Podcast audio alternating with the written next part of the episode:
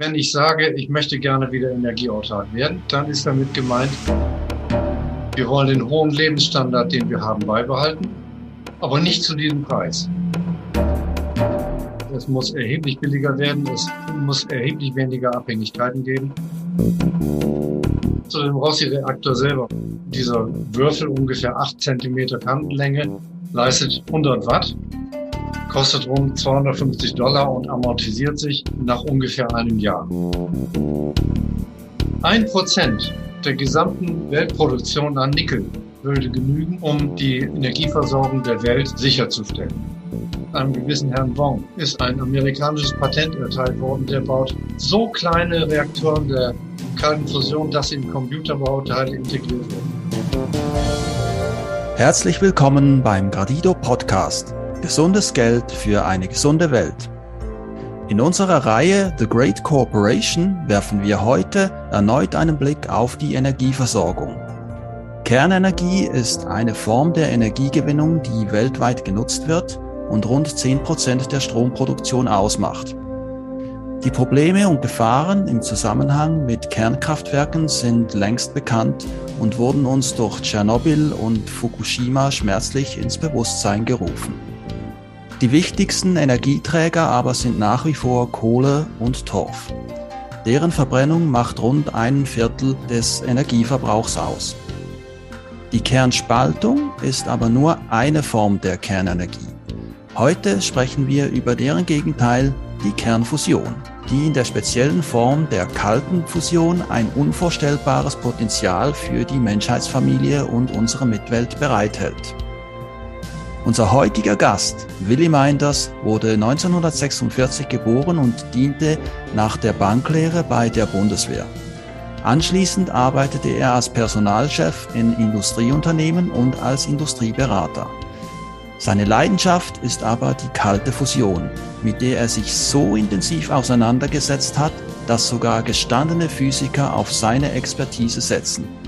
Er betrieb lange Zeit einen Blog über die kalte Fusion und hat Mitte 2021 sein Buch Kalte Kernreaktion, die billigste und sauberste Energie steht bereit, veröffentlicht.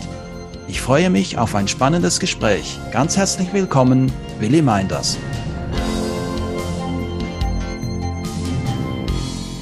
Danke, ich freue mich über Ihre Einladung und ich freue mich, dass wir das Thema auf diesem Wege weiter bekannt machen können. Ja, auch von meiner Seite aus der Gradido Akademie ein ganz, ganz herzliches Willkommen, lieber Willi Meinders. Ja, lieber Willi, möchtest du zum Einstieg für unsere Zuhörerinnen und Zuhörer noch etwas mehr über dich und deinen Werdegang erzählen? Ja, gerne. Ich bin ja in meiner Industriekarriere bis zum Vorstand eines multinationalen Unternehmens aufgestiegen. Mein Interesse galt aber eigentlich schon seit Ende der 60er Jahre, ich sage mal nebenberuflich immer der Kernfusion. Und ich habe mich über Jahre darüber geärgert, dass es nicht weitergegangen ist. Und ich bin dann erst, nachdem ich pensioniert war, auf das Thema kalte Fusion aufmerksam geworden. Ich habe recherchiert und habe gemerkt, da ist Substanz und habe angefangen, äh, darüber einen Blog zu verfassen. Und das hat am Ende dazu geführt, dass ich insgesamt Klicks oder Seitenaufrufe von anderthalb Millionen erreicht haben. Oh. Das heißt, in der letzten Phase kamen rund vier, viereinhalbtausend Besucher am Tag auf meine Seite. Und zwar erstaunlicherweise das zweitstärkste Land waren die USA und dann kam auch schon Russland. Obwohl das ein deutschsprachiger Blog war. Es ist so entstanden, ich habe reserviert und dann habe ich angefangen, die englischsprachigen Texte, und es sind fast zu 100 Prozent englischsprachige Texte, zu übersetzen. Mit Texten meine ich die erteilten Patente oder Patentanmeldungen und die wissenschaftlichen Gutachten. Die habe ich ausgewertet, zusammengefasst und dann übersetzt ins Internet gestellt und der Andrang war erheblich. Ich habe nicht gedacht, dass so viele Ingenieure und Physiker so wenig Englisch sprechen. Ich bin auch deswegen angerufen worden, habe gesagt, das ist ganz normal. Wir sprechen nicht alle Englisch tagtäglich und wir freuen uns über diese Quelle. Ich fühlte mich eigentlich ein bisschen fehl am Platze, weil ich ja keine technische Ausbildung habe, aber über die Jahre hat sich das dann so entwickelt, dass mein Wissen allein durch diese Übersetzungen und Verkürzungen, die ich ja machen musste, ist dieses Wissen derart speziell geworden, dass ich auch eben von Physikern und Ingenieuren um meinen Rat gefragt wurde. Und ich habe auch Seminare abgehalten, an denen auch Physiker teilgenommen haben. Das fand ich am Ende ganz erstaunlich, aber auch wieder nicht erstaunlich, denn ich hatte mich ja doch erheblich spezialisiert. Ja, du hast dich ganz intensiv mit der kalten Fusion beschäftigt und dir da großes Wissen angeeignet und gerade eben über diese physikalischen Prozesse auch.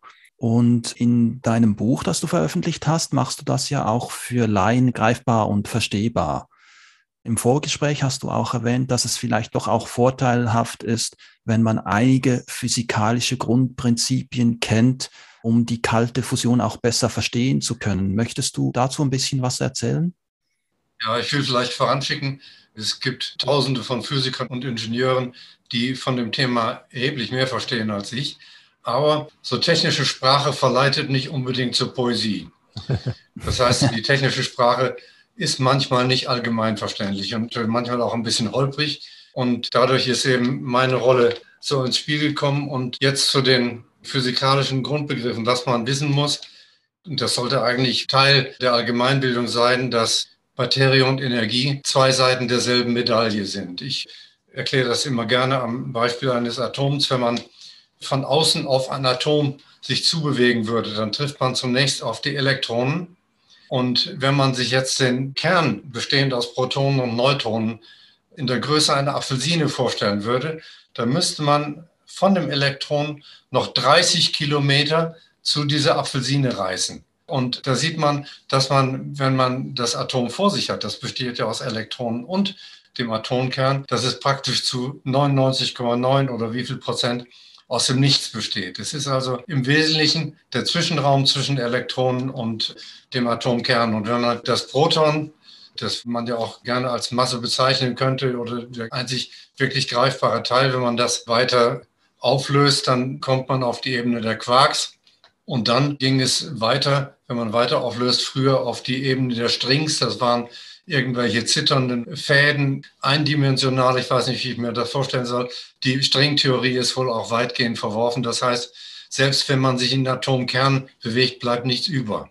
Und das hat schon vor vielen Jahren den Nobelpreisträger Max Planck bewogen zu sagen, es gibt keine Materie an sich. Und das muss man einfach wissen.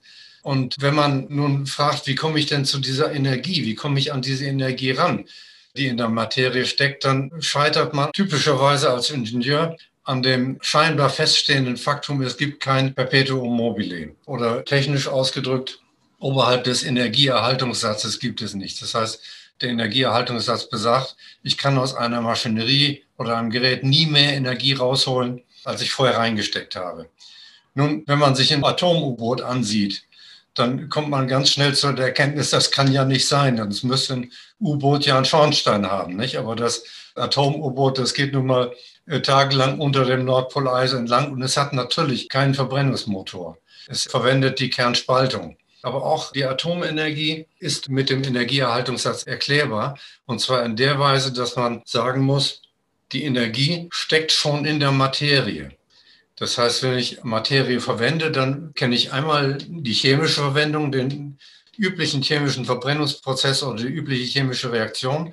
Und da geht es über den Energieerhaltungssatz nicht hinaus.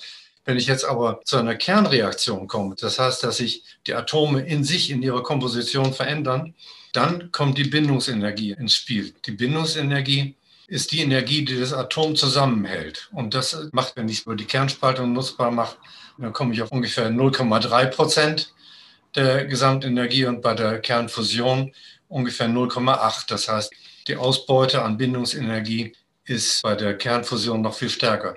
Die Bindungsenergie sorgt also dafür, dass Elektron und der Atomkern zusammenbleiben. Und wenn ich mir jetzt, Entschuldigung, dass ich so lange aushole, aber ich muss das in einem Rutsch jetzt. Super, super interessant. Also ich muss das in einem Rutsch jetzt mal durchsagen, Gerne.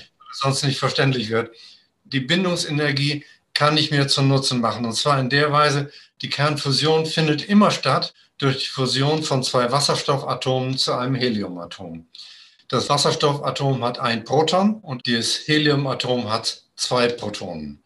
Wenn ich mir vorstelle, dass das Wasserstoffatom von einem Netz Bindungsenergie zusammengehalten wird und das Heliumatom auch, dann komme ich zu der Erkenntnis, es ist ein Netz über. Jedes Atom hat nur ein Netz, nur eine Portion Bindungsenergie. Also das Wasserstoffatom hat ein Netz, ich nenne es mal Netzanbindungsenergie. Und das Heliumatom hat auch ein Netz, obwohl da zwei Protonen drin sind. Ja. So, und wenn ich jetzt äh, die beiden Wasserstoffatome zu einem Heliumatom fusioniere, habe ich ein Netz an Bindungsenergie, also eine Portion Bindungsenergie über. Und das heißt im Fall der Kernfusion, ich habe 0,8 Prozent der Gesamtenergie des Atoms gewonnen. Mhm. So, und diese 0,8 Prozent, um das mal bildhaft zu erklären, bedeuten, wenn ich ein Kilo davon hätte, von dieser Bindungsenergie, könnte ich neun Kubikkilometer, nicht Meter, Kubikkilometer Wasser um einen Meter anheben. Das ist viel. Wow. Das ist also eine unvorstellbare Energiemenge. Unvorstellbar. Und die kann durch Kernfusion gewonnen werden. Und wir bewegen uns ja weit entfernt von der Kernspaltung. Wir sprechen also nur von Wasserstoffatomen und vom Heliumatom. Die Atome, die Uran, die man verwendet zur Kernspaltung, sind wesentlich größer. Mhm. Sonst könnte man sie ja nicht aufspalten. Es ist ja eine große Ansammlung von Protonen und Neutronen. Diesen Prozess meinen wir nicht. Wir meinen nur das Wasserstoffatom und das Heliumatom. Die sind also völlig ungefährlich und können auch keine radioaktive Strahlung produzieren. Jetzt stelle ich mich wieder den Fragen, sonst entferne ich mich zu weit.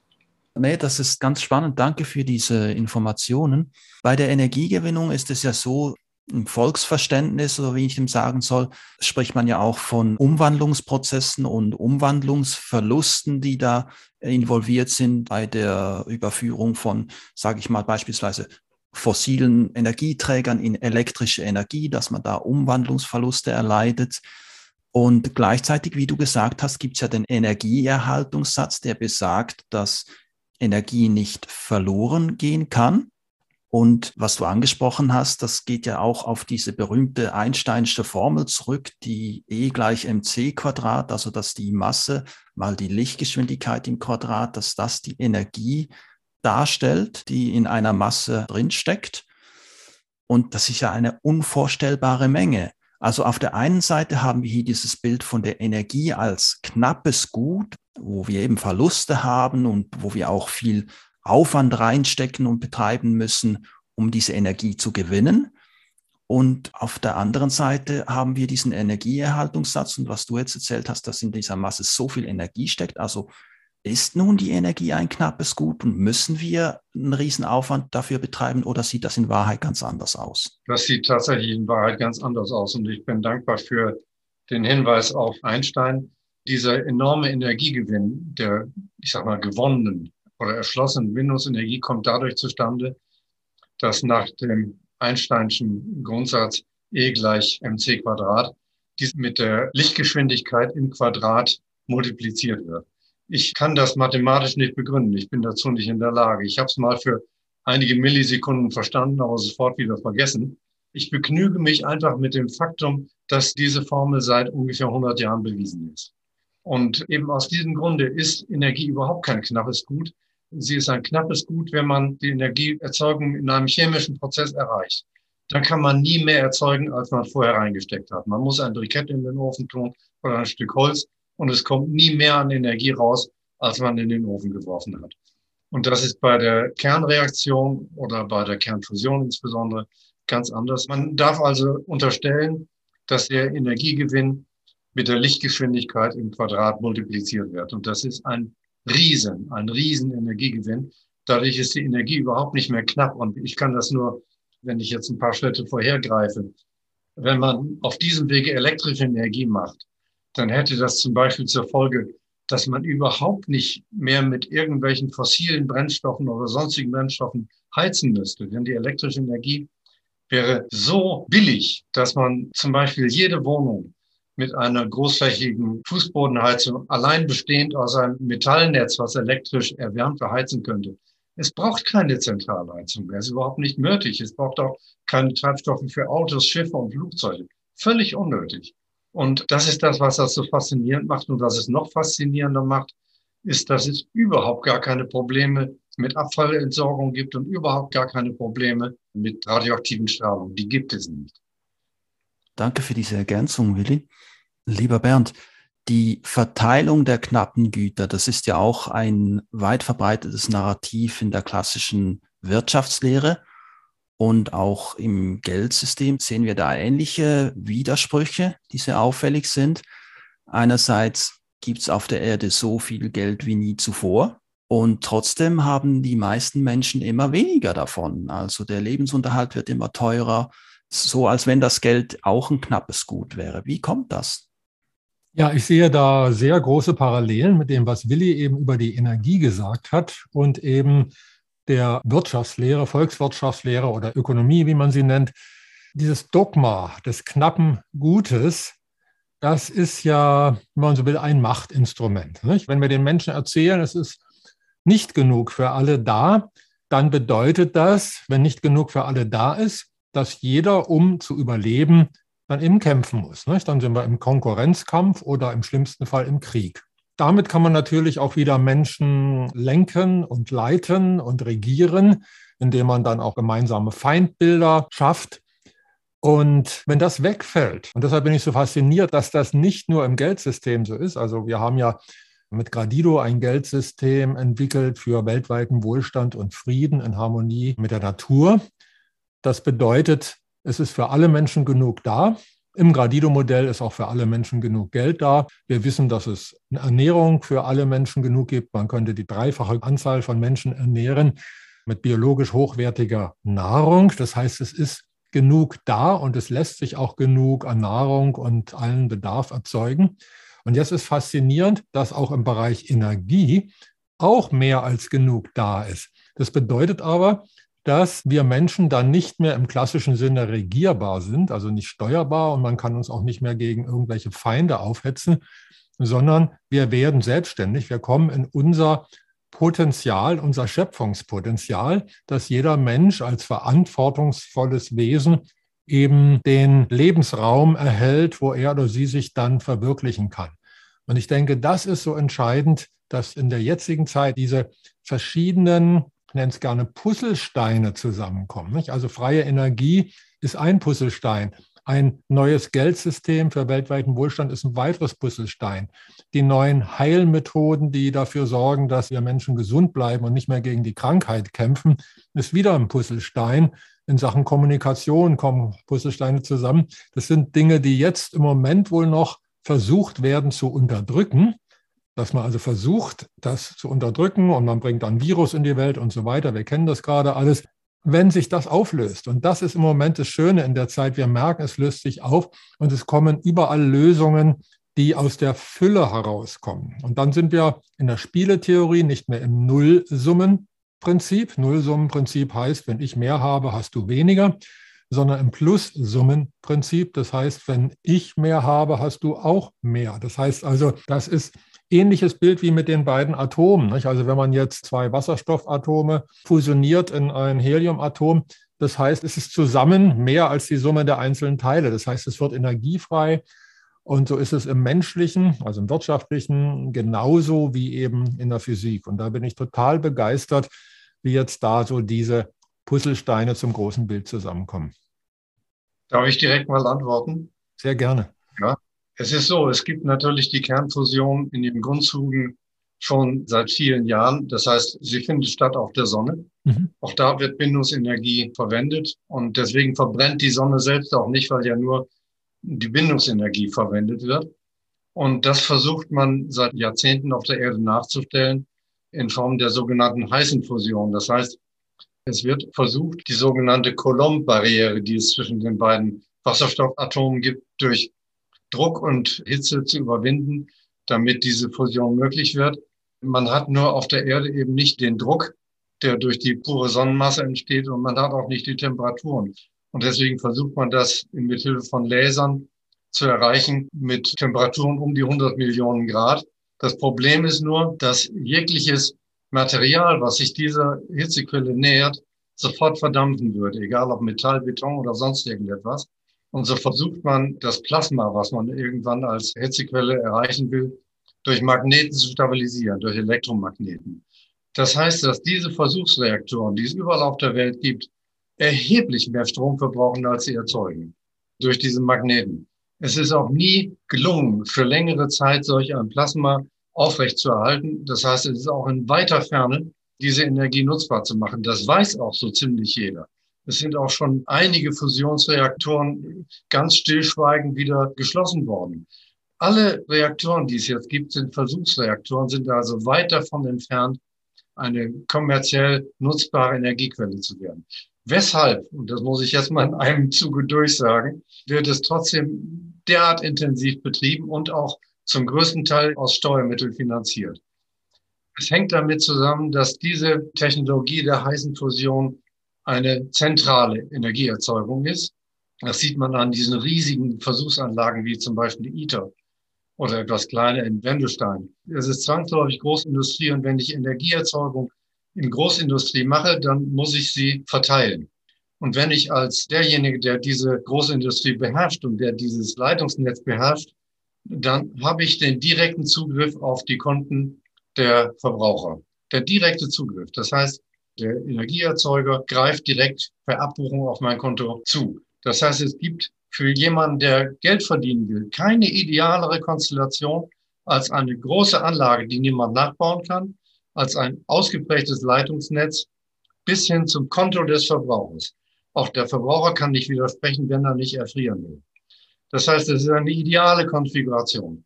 Dass es auch dezentral geht, das ist seit über 30 Jahren bekannt mit den beiden Elektrochemikern Fleischmann und Pons, die nachgewiesen haben, dass man auch mit Kleinstgeräten Energie gewinnen kann. Sie sind verdammt worden, sie sind aus dem Wissenschaftsbereich verbannt worden. Man hat das, was sie gemacht haben, Junk Science genannt, also ganz schlimm, bis dann über die nächsten Jahrzehnte vielfach, hundertfach nachgewiesen werden konnte, die Leute haben recht. Und mittlerweile gibt es Dutzende von Patenten, von so kleinen Firmen wie ich sage mal in Anführungsstrichen wie Airbus, der amerikanischen Navy und, und, und. Es gibt jede Menge Patente, die erteilt wurden. Nicht angemeldet, sondern erteilt wurden. Und jetzt endlich, nachdem Firmen dabei sind, auf den Markt zu gehen, hat sich auch die EU entschlossen, eigene Forschungsprogramme zu den Systemen Fleischmann und Ponce ins Leben zu rufen. Die laufen jetzt seit ungefähr anderthalb Jahren. Übrigens mit viel zu geringen Fördermitteln ausgestattet. Und der zweite äh, Kritikpunkt ist nach meinem Dafürhalten, diese Entdeckung von Fleischmann und Spons waren Zufallsentdeckungen. Das heißt, sie entstammen dem uralten System von Versuch und Irrtum. Und das ist ein System, was von der Wissenschaft, von der Basic Science, von der Grundlagenforschung nicht gerne gesehen wird. Wenn man das zulässt, dass Erfindungen auch außerhalb der Basic Science stattfindet, dann gibt man die Deutungshoheit auf. Und deswegen sind die Leute so bekämpft worden. Nur seitdem jetzt auch zum Beispiel die amerikanische physikalische Gesellschaft anerkannt hat, dass es diese Kernreaktionen in diesen kleinen Reaktoren gibt und dass damit auch Energie gewonnen werden kann. Ja, jetzt ist eigentlich der Durchbruch da, nur niemand merkt ihn. Das Thema ist zu wenig bekannt. Der Ansatz ist kompliziert. Ja, und jetzt kann ich mal verkürzen. Deswegen habe ich dieses Buch geschrieben, um Wissenschaft so umzuformulieren, dass allgemeine Interessen an diesem Gebiet wird. Also das heißt, bei der Fusion, das ist kein theoretisches Konzept, also auch die heiße Fusion und die kalte Fusion, aber wie du vorhin erwähnt hast, die heiße Fusion ist wieder so ein zentralistisches Konzept, wenn ich das so sagen kann. Und die kalte Fusion, die wurde getestet und sie wurde ja auch wissenschaftlich bewiesen. Die Mainstream-Wissenschaft will das noch nicht so richtig anerkennen, weil sie eben genau diese Deutungshoheit abgeben würde. Du bist ja selbst mit einem bedeutenden Forscher und Erfinder in Kontakt äh, über diese kalte Fusion. Und das ist der Italiener Andrea Rossi. Und er ist auch der Erfinder des sogenannten E-Cats. Kannst du uns etwas mehr über Andrea Rossi und seine Erfindung erzählen? Ja, das mache ich gerne. Andrea Rossi ist der bekannteste, aber ich weiß nicht, ob er auch derjenige ist, der am weitesten ist. Ich vermute es mal. Es gibt weitere Erfinder wie Brilliant Light Power zum Beispiel, die mindestens genauso weit sind, die auch eigentlich die Schwelle zur Vermarktung schon fast überschritten haben. Denn Brilliant Light Power ist schon Teil eines der größten Energieunternehmen in Amerika. Andrea Rossi ist der kommunikativste. Und deswegen weiß man über seine Erfindung auch am meisten. Und er ist auch der meist angefeindete.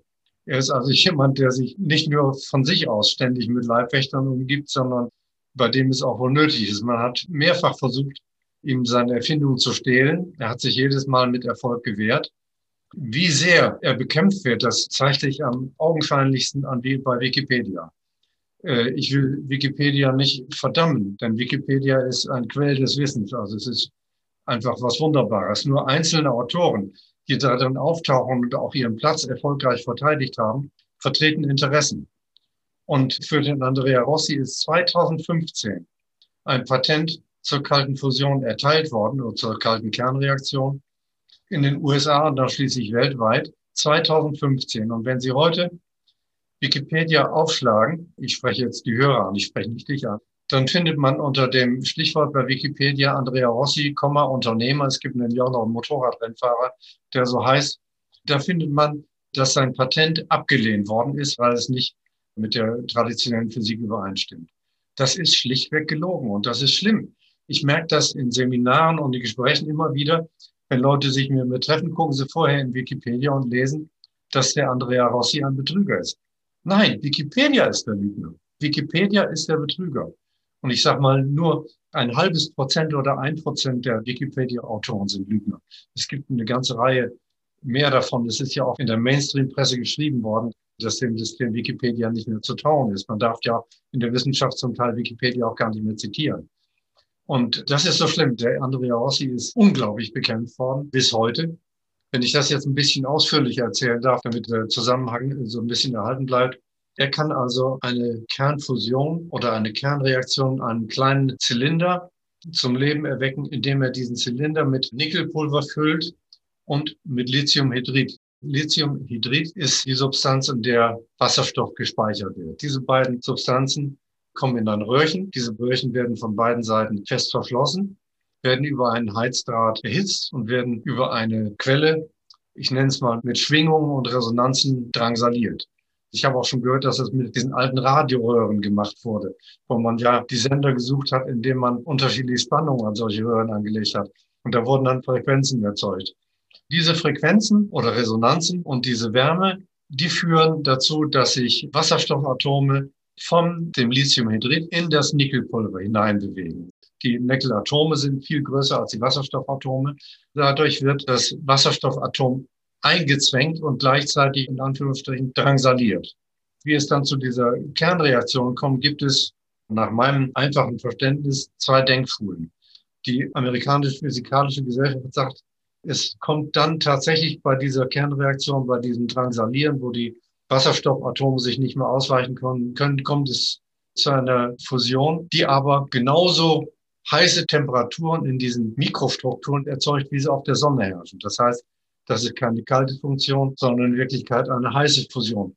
Ich finde diese Argumentation etwas weit hergeholt, weil man diese Hitzenester, die es anscheinend äh, geben soll, außerhalb dieser kleinen Röhre überhaupt nicht mehr wahrnehmen kann. Deswegen benutze ich weiterhin mit einer anderen Sichtweise, mit gutem Gewissen, die Vokabel Kaltfusion. Und ich sage kalt, weil der nicht gekühlt werden muss, dieses kleine Gerät. Das heißt, es muss gekühlt werden, aber in sehr geringen Rahmen. Die Geräte samt Wärmetaufer, die werden maximal kühlschrankgroß, weil da der Wärmetaufer erheblich größer ist als der Reaktor selbst. Und dann will ich auch noch die zweite Denkschule sagen, die sagt, diese Wasserstoffatome, die sich da in dieser Enge bewegen, die führen dazu, dass es zu Elektronenclustern kommt. Ich nenne es mal Zusammenrottung von Elektronen. Und Elektronen sind ja negativ geladen und Protonen positiv. Und diese Cluster, die heben diese Abstoßung, die sogenannte Coulomb-Barriere, heben die auf. Das heißt, es muss gar nicht mehr mit Gewalt und hohen Temperaturen erreicht werden, sondern es reicht, dass ein Elektronencluster in die Nähe eines Protons kommt. Und dann heben sich die gegenseitig auf. Sie können sich vorstellen, wenn Sie zwei Magneten mit ihren gleichen Polen aufeinander zu bewegen wollen, dann kriegt man die fast nicht zusammen. Wenn man jetzt die Pole aus Plus und Minus austauscht, dann ziehen die sich an. Und der Effekt tritt in dem Moment auf, wenn Elektronen und Protonen sich treffen. Und das ist das Prinzip, das Andrea Rossi in diesem ECAT einsetzt. Also das ist effektiv ein Gerät, das schon existiert oder das noch theoretisch ist. Ja, darf ich da mal ergänzen? Der Andrea Rossi hat es auch theoretisch beschrieben. Und zwar in dem Wissenschaftsblog ResearchGate. Das ist eine der sich am schnellsten entwickelnden Plattformen, weil viele Forscher nicht mehr diese teuren Hochglanzbroschüren bezahlen wollen, sondern die haben einfach diese Veröffentlichung selbst in die Hand genommen. Und Rossi ist in dem Bereich Physik auf diesem Blog der mit Abstand meist zitierte und gelesene Forscher mit über 90.000 Aufrufen innerhalb kürzester Zeit. Das heißt, er hat seine Physik auch so erklärt, dass sie sehr, sehr großes Interesse findet. Die amerikanische Navy war eine der ersten Institutionen, die sich für Rossis Forschung interessiert hat.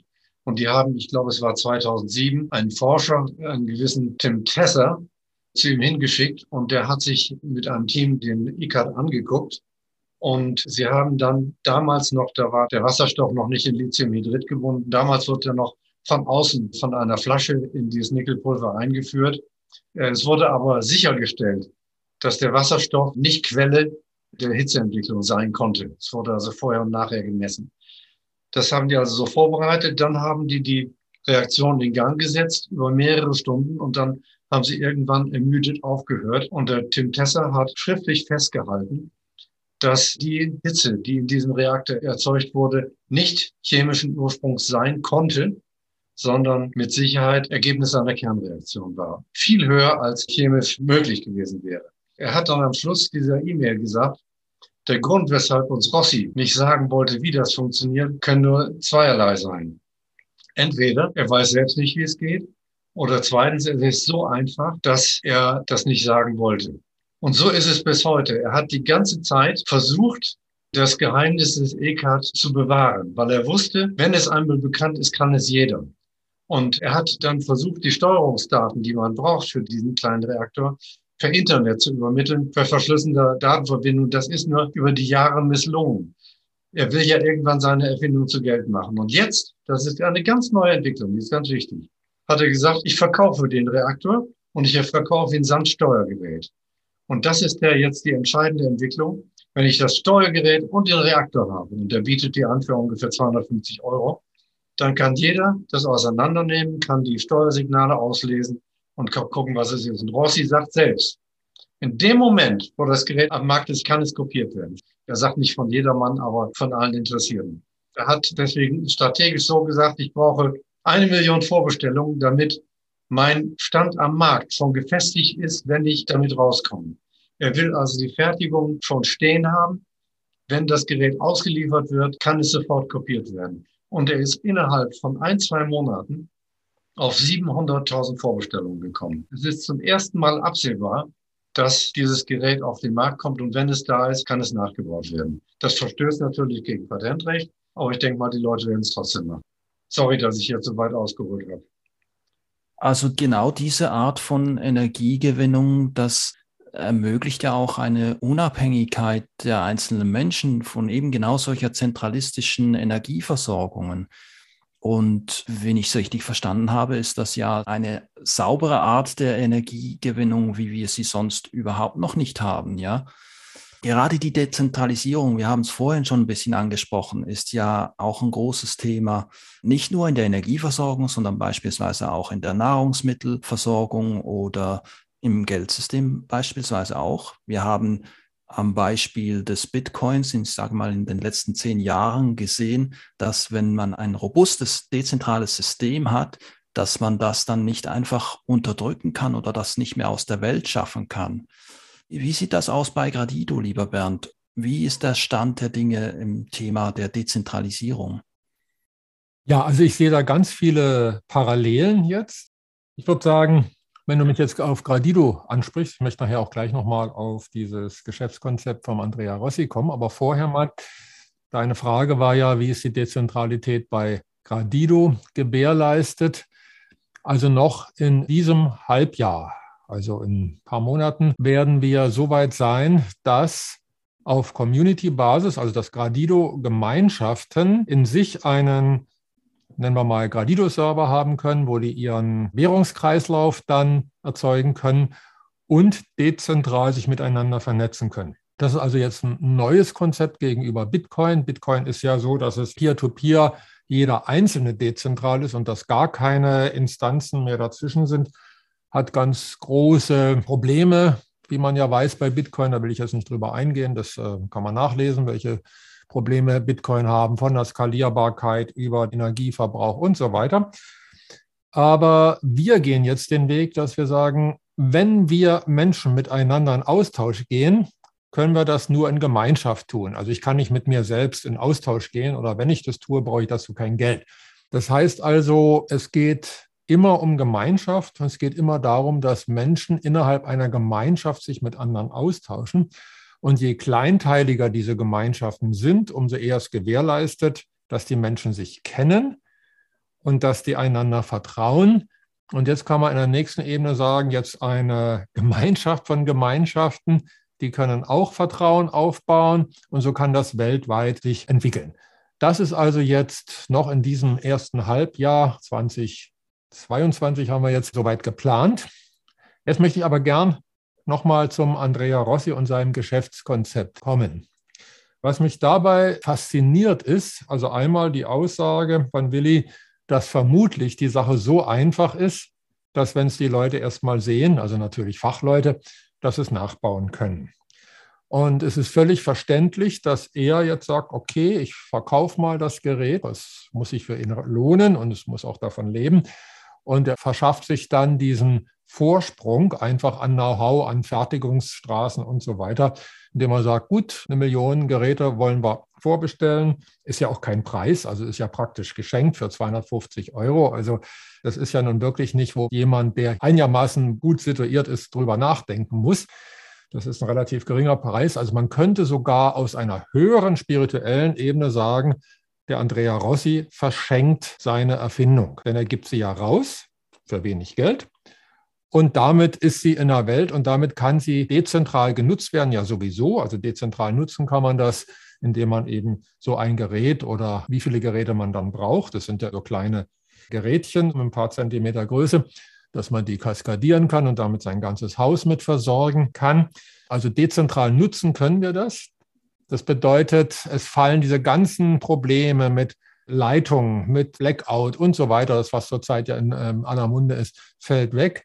Jeder Haushalt kann sich selbst versorgen. Wir brauchen keine riesen Netzwerke mehr. Damit sind wir auch nicht mehr abhängig von eben den Netzwerkbetreibern, die letztendlich irgendwo in der großen Pyramide alle zusammenlaufen bei den großen Finanzoligarchen. Und die Idee zu sagen, ja, schützen kann ich sowieso nicht. Aber was völlig verständlich ist, ich verkaufe es erstmal, bekomme dafür genügend Geld, dass ich den Rest meines Lebens dann davon leben kann. Und vor allem diesen wirtschaftlichen und fertigungstechnischen Vorsprung. Das heißt, dann gibt es eben den Original Rossi Generator oder so. Und die anderen, die sind halt Second Mover, die bauen es vielleicht nach. Finde ich einen super Ansatz. Und wir können alle da mitmachen ohne großes Risiko. Wie gesagt, also 250 Euro ist ein Betrag, über den man nicht lange nachdenken muss.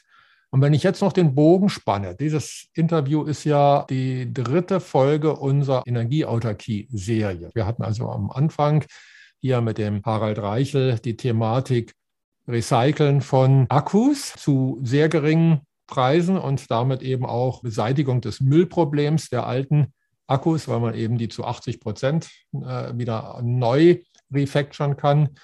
Dann dieses autarke Leben, das uns der Clemens Jakob erzählt hat, der sogar seine Wasserversorgung selber regelt. Und beide brauchen aber bis jetzt noch, um autark zu werden, eben diese Photovoltaikanlagen, also oben auf dem Dach eben wenn man jetzt das kombiniert, und ich gehe mal davon aus, das wäre jetzt meine Frage auch an Willi, so wie ich sehe, wird man wahrscheinlich solche Geräte in Verbindung mit Akkus betreiben, sodass auch Energie gespeichert wird, aber auf der anderen Seite konstant erzeugt werden kann. Dann werden wir wirklich autark im Energiebereich. Habe ich das auch so richtig verstanden? Ja, darf ich direkt antworten wieder? Gerne.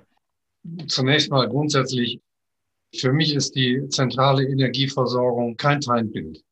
Denn ohne die zentrale Energieversorgung gäbe es unsere Industriegesellschaft nicht. Man kann darüber unterschiedlicher Meinung sein, ob das erstrebenswert war oder nicht. Aber so entwickelt, wie unsere Länder jetzt sind, das wäre ohne zentrale Energieversorgung nicht gegangen.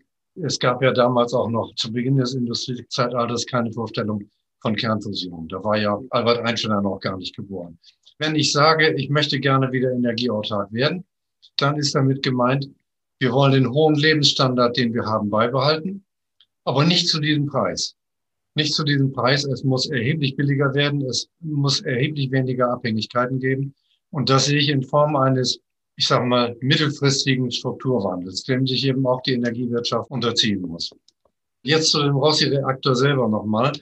Dieser Würfel ungefähr acht Zentimeter Kantenlänge leistet 100 Watt, kostet rund 250 Dollar und amortisiert sich nach ungefähr einem Jahr. Auch die Füllung hält ungefähr ein Jahr. Zu dem Rohstoffverbrauch kann man sagen, das Nickel, was darin verbraucht wird, verbraucht sich nicht. Es verbraucht sich ja nur die Bindungsenergie des Nickels. Das heißt, das Nickelatom hat hinterher eine andere innere Komposition als vorher, aber kann praktisch als Rohstoff weiterverwendet werden. Was an der Masse fehlt, sind nur die 0,8 Prozent an Bindungsenergie. Und ein Prozent der gesamten Weltproduktion an Nickel würde genügen, um die Energieversorgung der Welt sicherzustellen. Und ich sage noch mal, solche Energieversorgung wäre auf allen Gebieten einsetzbar. Man muss aber einen Blick hinter die Kulissen werfen.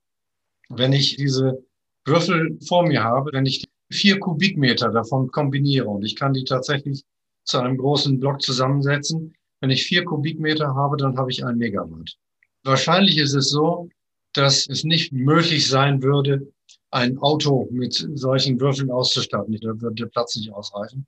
Oder es wäre wahrscheinlich auch nicht möglich, ein Flugzeug damit auszustatten, weil man ja doch in kurzer Zeit erhebliche PS-Zahlen oder Kilowattzahlen in einem Flugzeug. Übrigens bei Schiffen ist das schon wieder ganz anders. Das Schiff kann einen Raum vorhalten, um damit einen Motor anzutreiben und so weiter und so weiter. Das heißt, man muss sich im Detail angucken. Und es würde sich zum Beispiel anbieten, entweder Stromspeicher zu verwenden, wenn man sich Häuser anguckt, damit der Verbrauch ganz gleichmäßig ist. Und es würde sich genauso anbieten, Wasserstoff mit dem Rossi-Reaktor zu erzeugen. Dann könnten auch die Autos mit Wasserstoff- und Brennstoffzellen fahren und so weiter. Man könnte auch synthetische Kraftstoffe daraus herstellen, denn die synthetischen Kraftstoffe es sind ja nichts anderes als Stromspeicher. Synthetische Kraftstoffe müssen auch erst mit Strom beladen werden und erst im Tank werden die Plus- und Minuspole zusammengeführt und geben die Energie frei. Also es gibt Dutzende von Möglichkeiten. Davon ist die Versorgung des Haushaltes mit diesen Würfeln wahrscheinlich sogar noch eine der einfachsten. Und es ist auch eine sichere Geschichte, denn wenn einer von 100 oder 200 Würfeln ausfällt, dann ersetzt man ihn.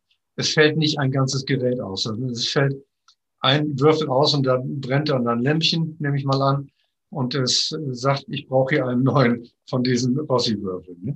Vom Endpreis denke ich mal, um mal Rossis Kalkulation mir anzugucken. Er wird genau wie der Gründer von Brilliant Light Power, die werden seit über 20 Jahren von Investoren finanziert, ohne je einen Pfennig erwirtschaftet zu haben. Das heißt, es sind Teams von 10, 20, 30 Leuten, die werden von Investoren bezahlt. Und die Investoren, die möchten jetzt gerne mal Geld sehen. Und den Weg, den Rossi jetzt geht, das ist quasi seine letzte Chance, selbst noch zu Geld zu kommen. Er muss das Ding vermarkten. Deswegen nehme ich an, dass er es auch vermarktet, auch wenn er die Million noch nicht erreicht hätte. Denn irgendwann läuft ja auch das Patent aus. Es ist 2015 erteilt worden. Wir haben jetzt 22. Also in 13 Jahren läuft das aus. Das heißt, er muss jetzt an den Markt und er wird es auch tun. Und ich nehme an, dass dieser Rossi-Generator erheblich billiger hergestellt als jetzt der Verkaufspreis das suggeriert. Das müssen jetzt erstmal die Investoren befriedigt werden. Aber wenn Konkurrenzprodukte auf den Markt kommen, dann denke ich, die Dinger, die werden irgendwie noch 20, 30, 40 Euro kosten, mehr nicht. Das klingt natürlich noch mal spannender. Jetzt rein praktisch, wenn man jetzt bei diesem Angebot vom Rossi bleibt. Also ich habe das mir mal angeguckt. Also es ist ja so, man bestellt, aber man bezahlt noch nicht. Das heißt, hat es halt bestellt.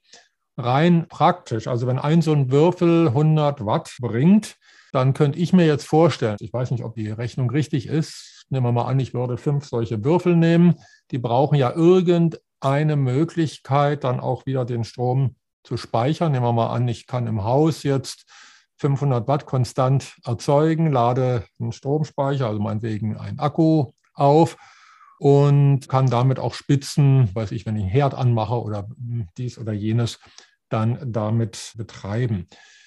Ist aus deiner Sicht, Willi, so eine Überlegung zu sagen, jetzt, okay, wir bestellen mal so fünf solche Würfel, also fünf oder wie viel auch immer, ist ja überschaubar dann. Das sind fünf mal 250, 1250 Euro und guckt, dass man einen Stromspeicher dazu kriegt und hätte damit eine Möglichkeit, sich im Haus autark zu machen. Ist das jetzt rein blauäugige Fantasie oder ist das realistisch?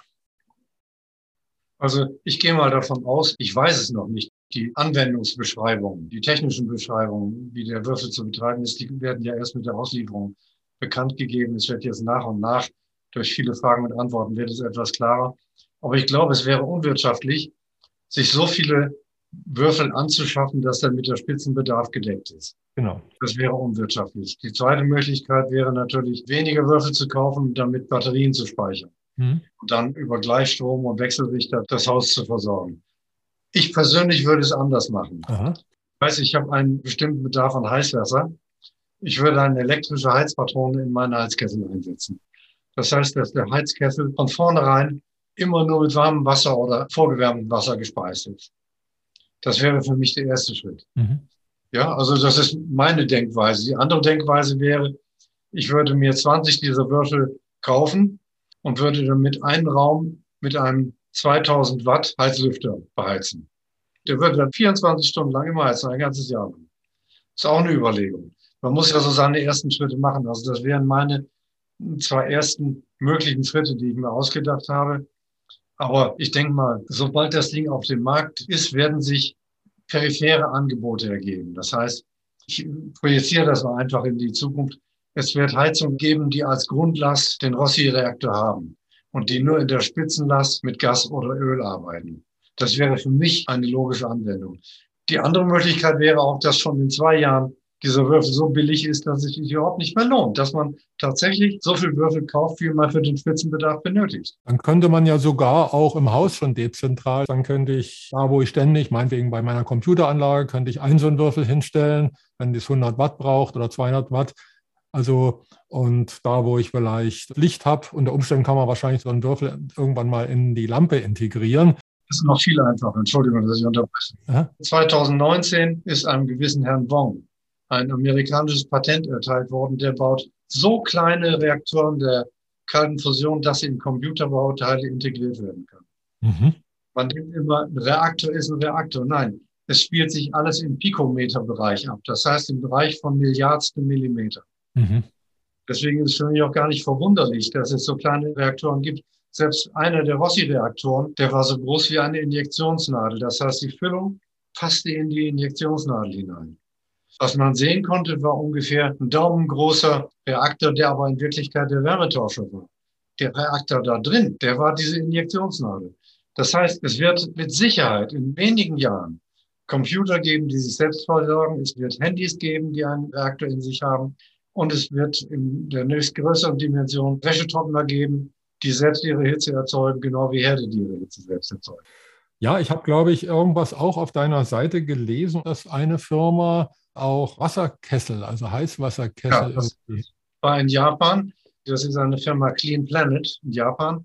Das ist eine Ausgründung der Tohoku-Universität. Nicht Tokio, sondern Tohoku. Die hatte sich so weit in den kommerziellen Bereich entwickelt, dass ein Kesselhersteller, der heißt Miura, sich an Clean Planet beteiligt hat und die entwickeln im Moment einen Heizkessel, der eben seine Energie zum großen Teil selbst herstellt. Ich weiß nicht, wie groß der Wirkungsgrad ist. Man spricht in der kalten Fusion wie auch bei Wärme von Coefficient of Productivity. Mhm. Muss ich wieder ein bisschen ausholen, Entschuldigung. COP 1 wäre, wenn gerade so viel Energie erzeugt wird, wie man verbraucht. COP 3 ist ungefähr das, was eine Wärmepumpe produziert. Die produziert das nicht, sondern holt sich das aus der Umwelt. Mhm. Wenn ich einen Rossi-Reaktor mit COP 3 habe, dann holt er sich die Energie nicht aus der Umwelt, sondern aus der Kernreaktion. Die COPs, die in Japan erzeugt werden, die liegen nach meinem Wissen ungefähr im einstelligen Bereich. Das heißt aber, dass wenn ich einen COP3 habe, der Wärmekessel, der da jetzt entwickelt wird, nur noch ein Drittel der Energie verbraucht wie ein normaler Heizboiler. Mhm. Das sind Riesenfortschritte. Das sind Fortschritte, die man sich bisher überhaupt nicht ausmalen konnte.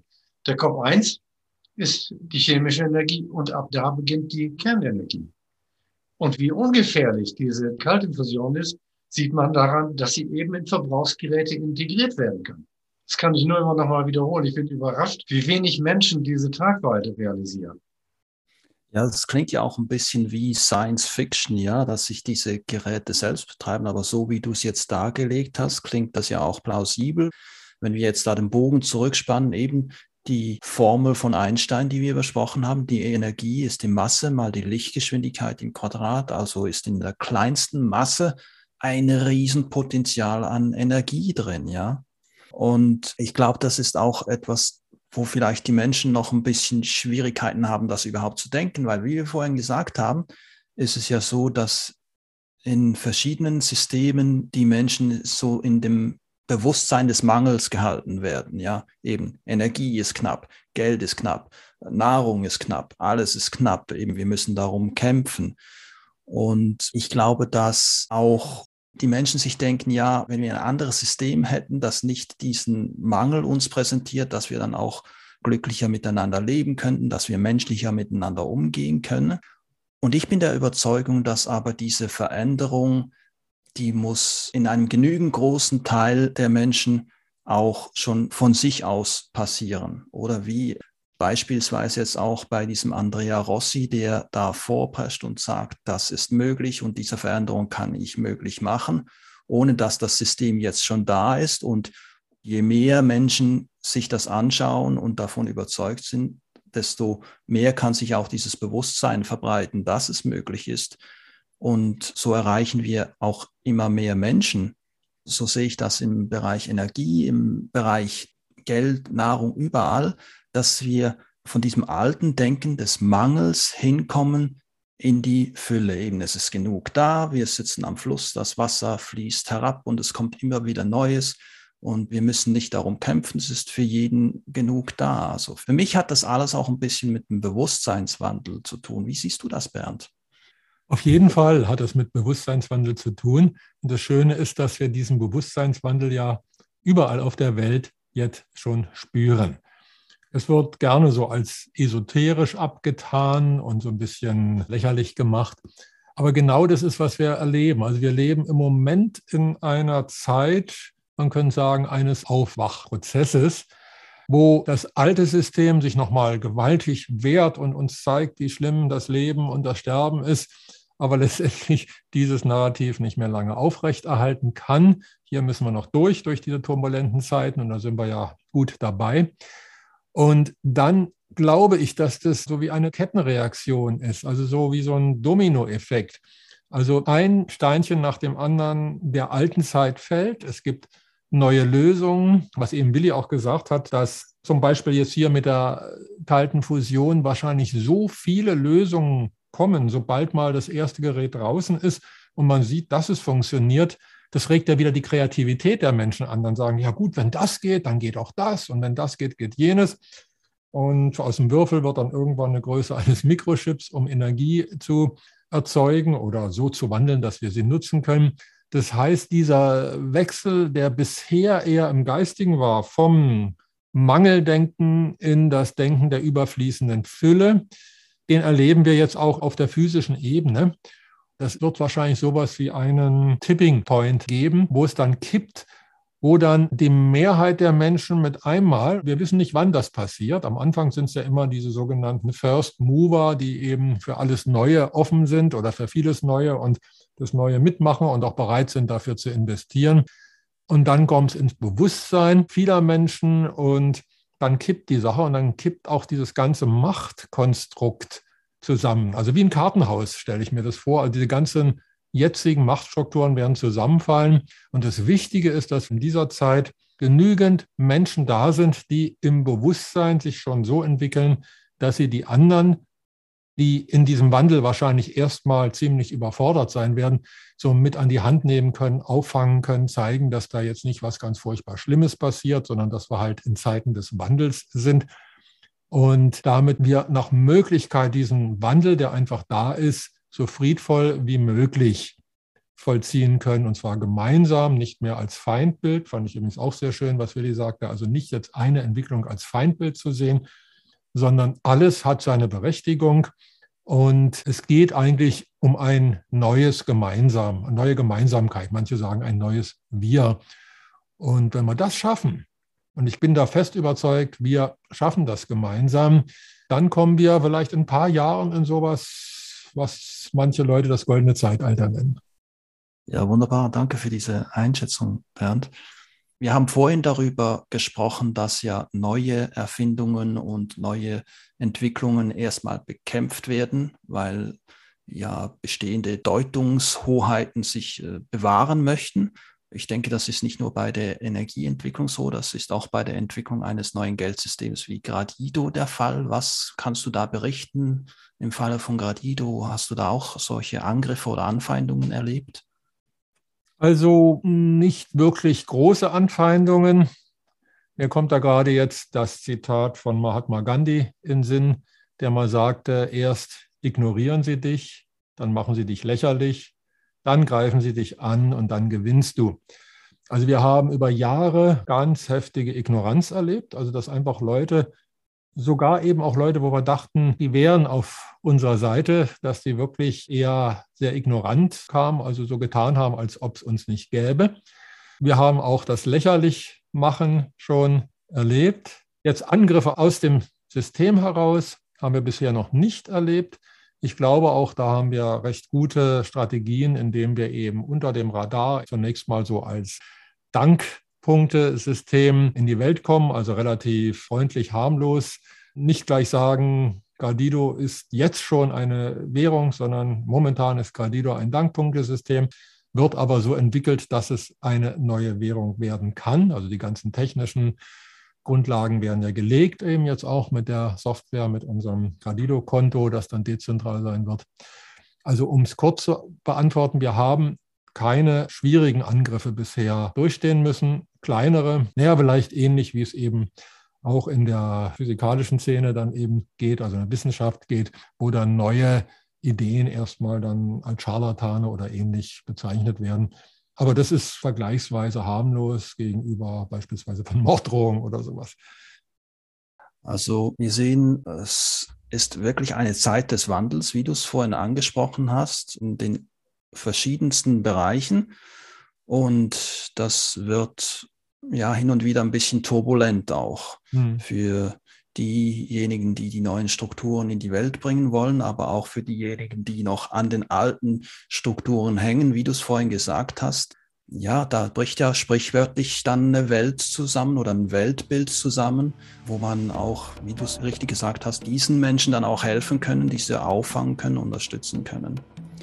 Das war jetzt sehr ein spannendes Gespräch. Ich fand es unheimlich inspirierend. Und lieber Willi, ich möchte gerne auch dir noch die Gelegenheit geben.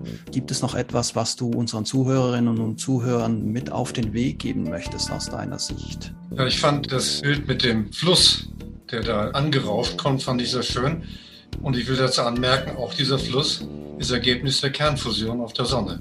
Mhm. Das, das ist die Energie, die wir da sehen können. Was ich eigentlich bestürzend finde, seit vielen, vielen Jahren ist, dass diese grundsätzliche Erkenntnis von Max Planck und vielen anderen, dass es keine Materie in diesem Sinne gibt, dass die nicht Bestandteil der Allgemeinbildung ist. Man muss schon in der Schule oder im Studium weit hochkommen, um zu erfahren, dass es keine Materie gibt. Ich spreche auch jetzt immer noch mit Ingenieuren, die einfach dastehen geblieben sind, wohin die Chemie reicht. Dass die sich überhaupt keine Gedanken darüber machen, wie es zur Atomkraft kommt, was Radioaktivität ist, wie dieser riesige Energiegewinn zustande kommt und so weiter. Ja, das war die Motivation für mein Buch. Genau, und dein Buch ist auch in den Show Notes verlinkt für jeden, den es interessiert. Der kann sich da durchklicken und dieses Buch bestellen. Für mich ganz zum Schluss auch noch inspirieren, was du jetzt gesagt hast, weil ich sage es mal, in der spirituellen Entwicklung der Menschen nehme ich wahr, ist das schon länger ein Thema, dass wir sehen, wir bestehen aus Energie. Das ist nicht nur so ein esoterisches Gerede, sondern das hat wirklich auch Hand und Fuß. Da steckt wirklich was dahinter. Und ich hoffe da, dass jetzt auch dann die Physik, wenn sie sieht, wie diese kalte Fusion funktioniert und wie wir sie nutzbar machen können, dass dann auch die Physik irgendwann keine andere Wahl hat, als mitzuziehen und anzuerkennen, dass es so ist und dass wir nicht in einem Mangel leben müssen, sondern dass ausreichend genug für alle da ist und dass alle versorgt sind. Ich danke euch beiden ganz herzlich für dieses tolle Gespräch, lieber Bernd, lieber Willi. Es war mir eine große Freude Und ich möchte mich auch bei den Zuhörerinnen und Zuhörern bedanken, die dabei waren. Vielen Dank fürs Zuhören und wir sehen uns wieder beim nächsten Mal beim Gradido Podcast. Vielen Dank.